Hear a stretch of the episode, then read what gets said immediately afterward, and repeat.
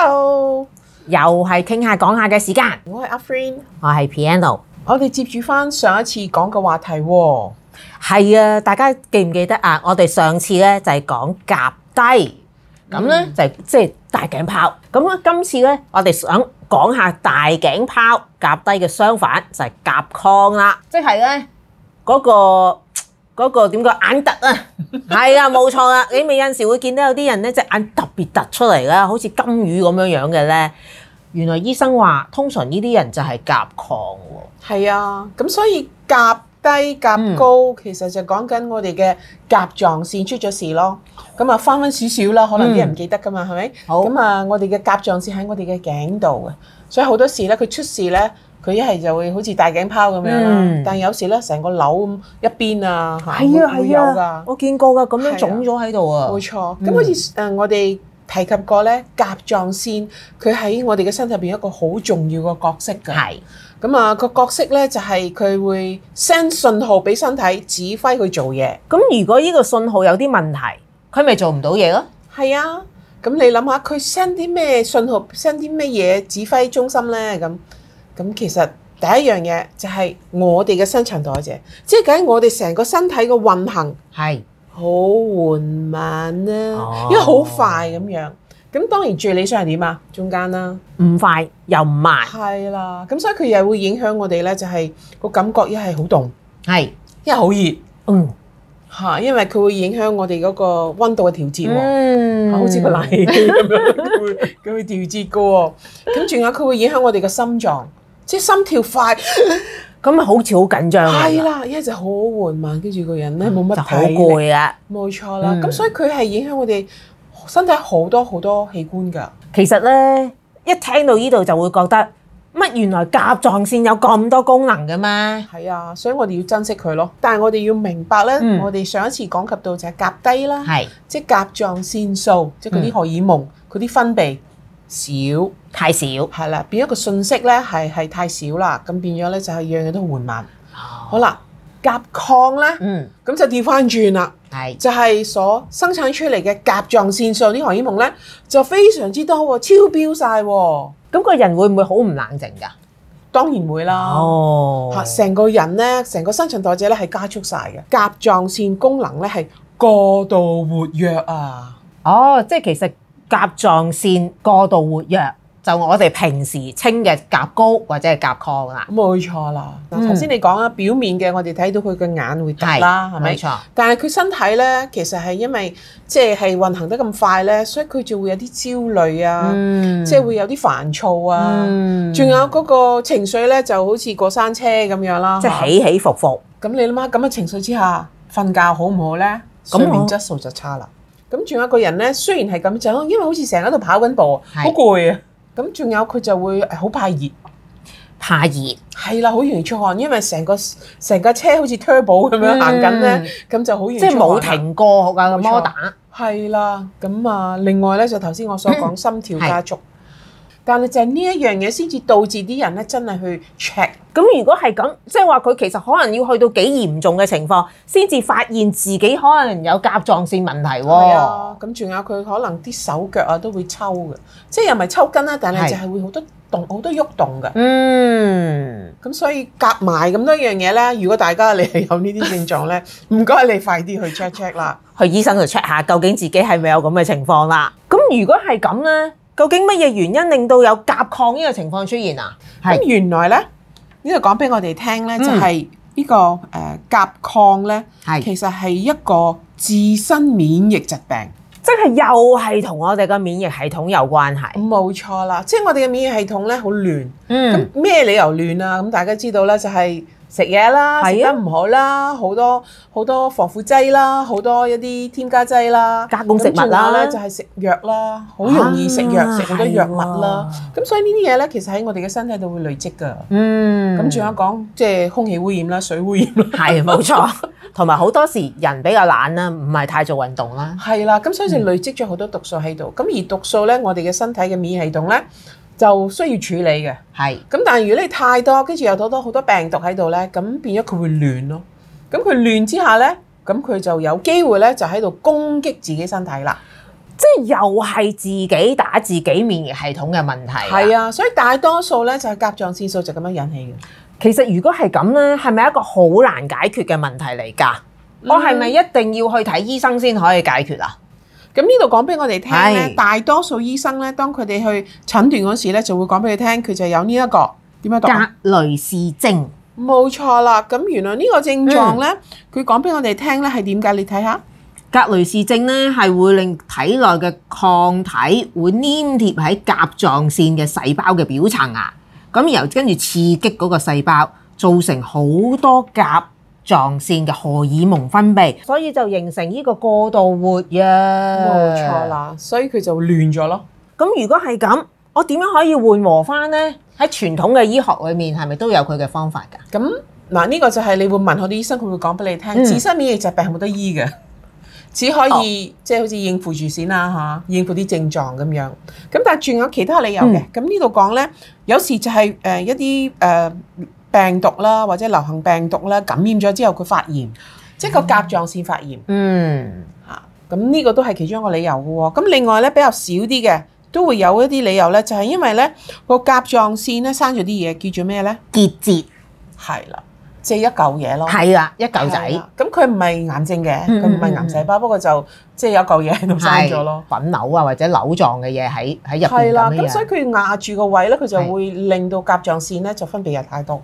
佢咪佢根本如果有嚿嘢喺度就運作唔正常啦。係啦，咁最後咧就係有啲真係一啲嗯係生長啦，即係就係良性嘅瘤。哦，咁我而家明啦，好多有陣時我會睇傷風感冒嘅時候咧，醫生好自然咧，咁樣會撳下呢一度嘅喎。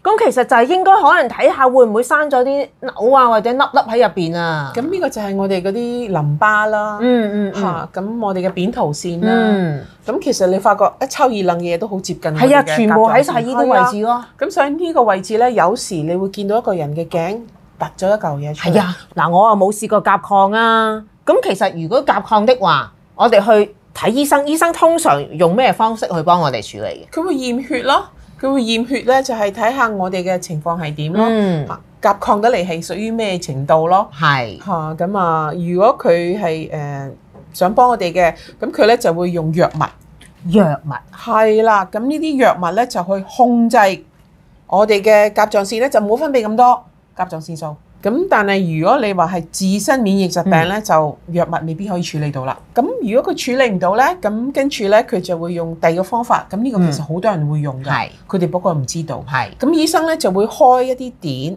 但係有放射性嘅碘。咁對佢就會有幫助㗎啦。咁你諗下，如果一個人有癌，佢咪用放射性治療去係啊去殺死嗰個癌細胞㗎嘛？冇錯好啦。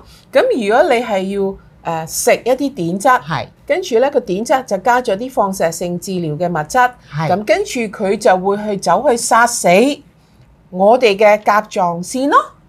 咁殺死嘅甲狀腺，咁佢唔會分泌過多咯。咁有時佢哋就要調教殺幾多咯。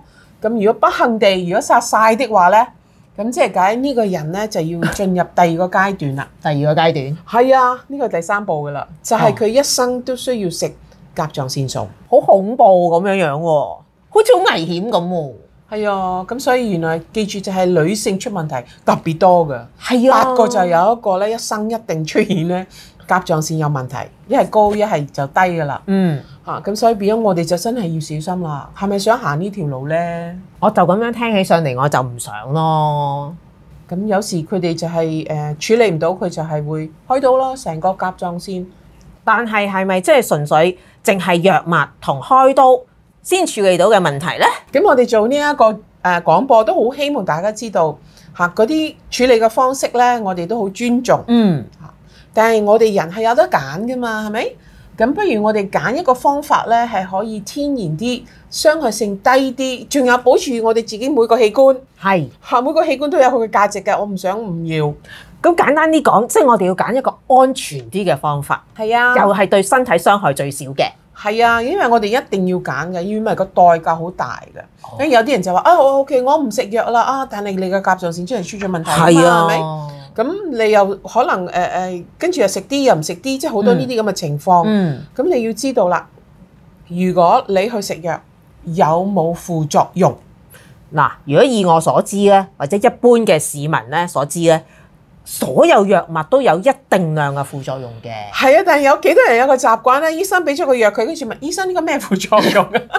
咁你翻去你會有冇個習慣將個藥物即刻 Google 咧？Google search 睇下佢嘅副作用係乜嘢咧？誒、我識嘅人全部都冇咯，因為啲藥物咧係其實好好公開嘅，呢、個都好好。係就會講俾你聽佢嘅誒醫療嘅作用喺邊度，嗯不過佢都會講俾你聽個副作用喺邊冇度。錯。咁我哋咧就 check 過啦，就係係呢一個即係甲亢嗰啲藥啦。嗯，咁佢咧就係、第一樣嘢，女士們你想唔想要係甩頭髮？